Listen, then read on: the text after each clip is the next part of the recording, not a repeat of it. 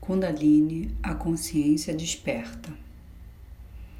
Esse texto é um resumo dos estudos sobre o Tantric da linha Trika não dual Shaivismo de Kashmira. É uma tradução dos textos de um dos meus mestres da UFRJ é, em 2011 da literatura tântrica, Christopher Willis Haresh. Kundalini é uma palavra sânscrita que significa enrolado. Apareceu pela primeira vez em textos tântricos cerca de 1300 anos atrás e não apareceu em nenhum outro tipo de literatura por vários séculos depois. No texto Kaula Trika, muito antigo, chamado Siddha Yogesvari Mata, a doutrina dos Siddhas Yognis, e no Kalotara, Transcendência do Tempo, que é uma escritura de Shaiva Siddhanta, aparece o primeiro uso documentado da palavra Kundalini.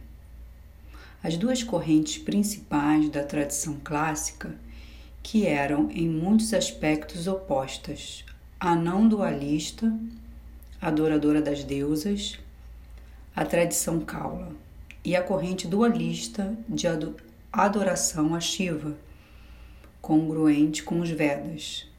Kundalini era, em sua origem, uma doutrina exclusivamente tântrica. Não é encontrado em nenhuma fonte pré tântrica, nem nos Vedas, nem nos Upanishads, nem nos seis darshanas. Kundalini é originalmente um ensinamento puramente tântrico que se originou nos textos e tradições do Shaiva Tantra. O Siddha Yogesvari Mata é um texto trika antigo. E nesse verso explica que a Kundalini é proclamada como Jaga Ione, o útero do universo, a fonte do mundo. Kundalini é a fonte das três Shaktis primárias, as três deusas do Trika e os três poderes de querer, conhecer e agir, e é a fonte de todas as letras sânscritas. Desde o início é o nome da matriz geradora do universo, a própria deusa como um poder linguístico e mântrico. No Tantra clássico, o enrolado primordial é fundido com Sol, Lua e Fogo. Ela deve ser visualizada e experimentada na região do coração, que são onde esses três canais convergem e, per e permanece lá, com a aparência de um broto enrolado. Aqui, abre aspas, Aquele que experimenta esse, essa imersão do, no poder divino, que ocorre devido à descida de energia superior e à contração benéfica do poder inferior, é verdadeiramente sábio. No Tantra clássico, há uma doutrina de que duas kundalini, de duas kundalinis, uma kundalini superior na coroa da cabeça que deve ser trazida para baixo em direção ao coração, e uma Kundalini inferior na base do corpo, muitas vezes associada à energia sexual, que deve ser comprimido e encorajado a se levantar. As duas Kundalinis devem se encontrar e se fundir no canal central e assim se tornar uma Kundalini, causando a estabilização da consciência desperta. No Hatha Yoga, essa doutrina foi perdida, e assim o Hatha Yoga explica atualmente como um poder adormecido na base da coluna que precisa ser impulsionado para cima e atingir a coroa da cabeça, que é o fim da sua jornada. Isso é completamente diferente das fontes tântricas clássicas. Na perspectiva tântrica não dual, essa visão do Hatha Yoga está desequilibrada e é perigosa porque incentiva um movimento ascendente implacável. As autoridades tântricas não ficariam surpresas ao saber que os praticantes modernos que empurram sua Kundalini implacavelmente para cima geralmente têm surtos psicóticos. Já no Tantra clássico, que a condição humana normal não é integrada. A integração primária, então, é unir a Kundalini superior com a Kundalini inferior. No verso Kaula, há duas causas da imersão divina especificadas. Cada uma é necessária, mas não é suficiente sem a outra. O verso que diz que a Kundalini superior precisa descer e a inferior deve ser contraída ou comprimida, ou comprimida, o que efetivamente a bombeia para cima. O verso sugere que, se você puder criar as condições que facilitem a descida da Kundalini superior e realizar as práticas que criam a compressão e pulsação da Kundalini inferior, então você experimentará o que é chamado de Rudra Shakti Samavesa. Isso significa imersão experiencial no poder mais intenso da consciência desperta. Rudra Shakti significa literalmente poder divino.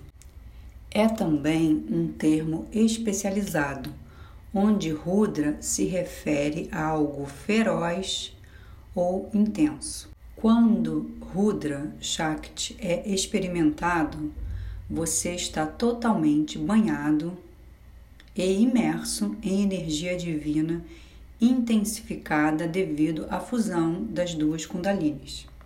Você se torna uma pessoa verdadeiramente sábia, de acordo com um versículo, mas isso não é sabedoria intelectual, é uma visão da verdadeira natureza da realidade. Fecha aspas, Christopher.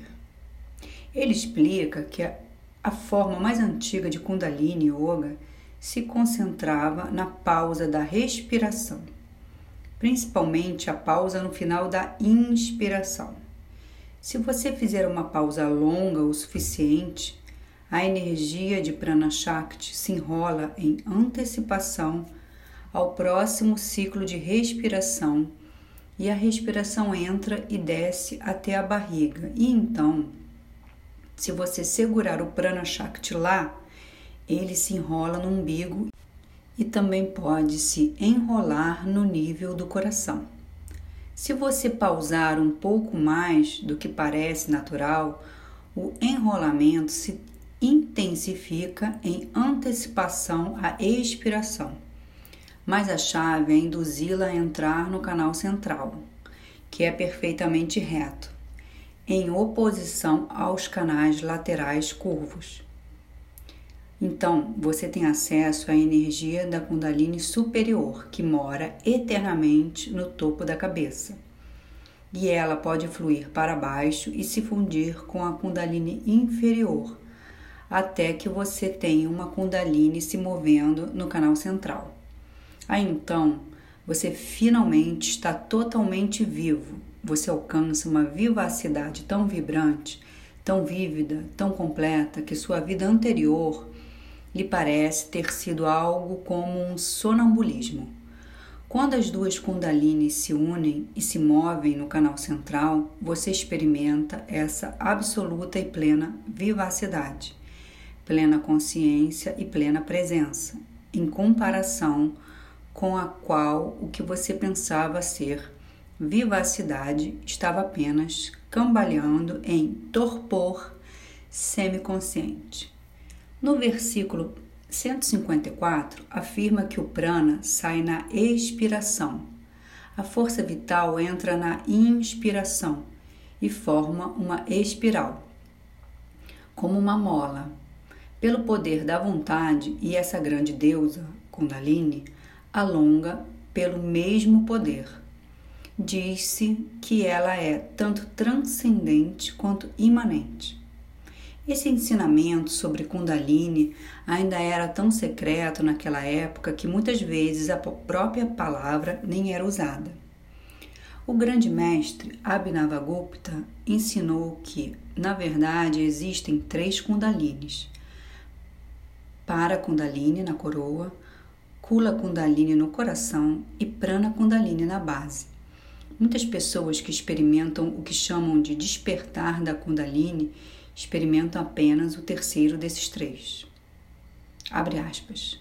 Devido à descida do poder superior, à contração do poder inferior e ao despertar do poder central, surge a alegria suprema.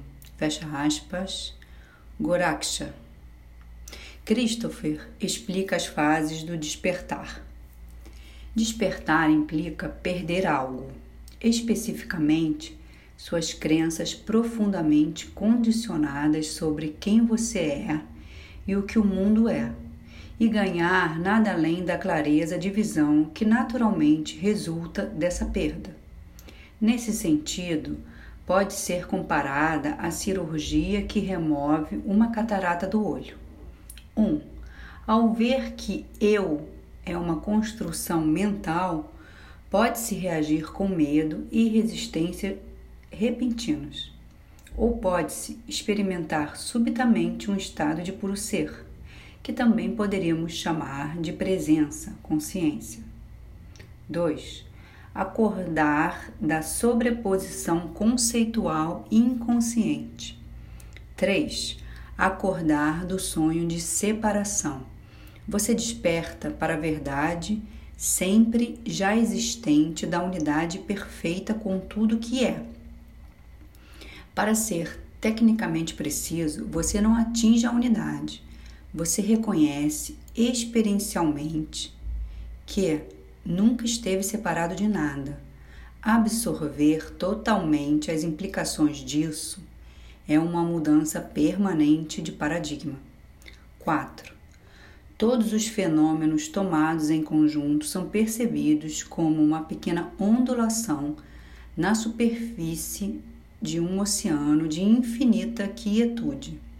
Se tem a sensação de que tudo o que morre ou se dissolve não desaparece de fato, mas se funde de volta ao fundamento do ser, do qual pode emergir mais uma vez nos vastos ciclos do tempo infinito.